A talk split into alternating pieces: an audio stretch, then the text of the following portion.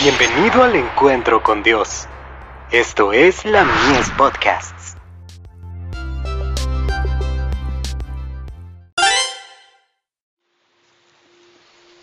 Recibiréis poder, el mayor don, y el que nos confirma con vosotros el Cristo, y el que nos ungió, es Dios, el cual también nos ha sellado, y nos ha dado las arras del Espíritu en nuestros corazones Segunda de Corintios capítulo 1 versos 21 y 22. Era imposible para Dios dar más que el Espíritu Santo. No podía añadirse algo más a este don. Con él, todas nuestras necesidades quedan suplidas. El Espíritu Santo es la presencia vital de Dios, la cual, si es apreciada, generará alabanzas y gratitud y saltará continuamente para vida eterna. La instauración del Espíritu es el pacto de gracia, pero cuán pocos aprecian este gran don tan costoso y sin embargo tan gratuito para todos los que quieren aceptarlo.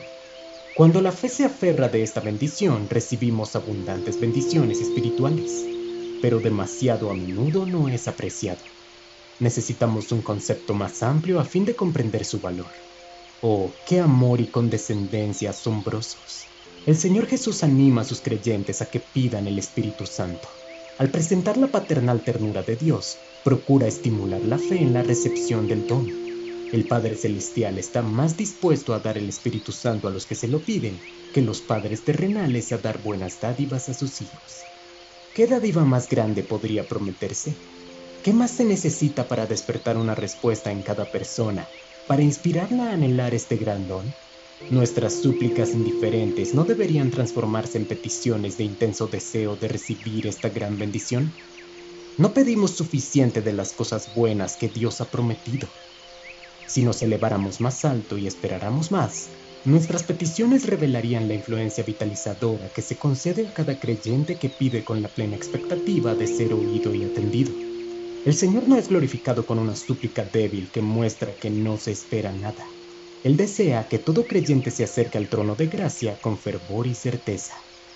The Science of the Times, 7 de agosto de 1901.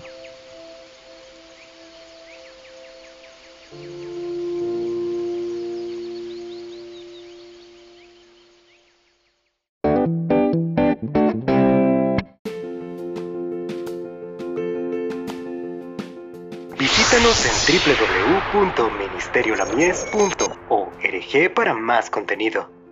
Dios te bendiga.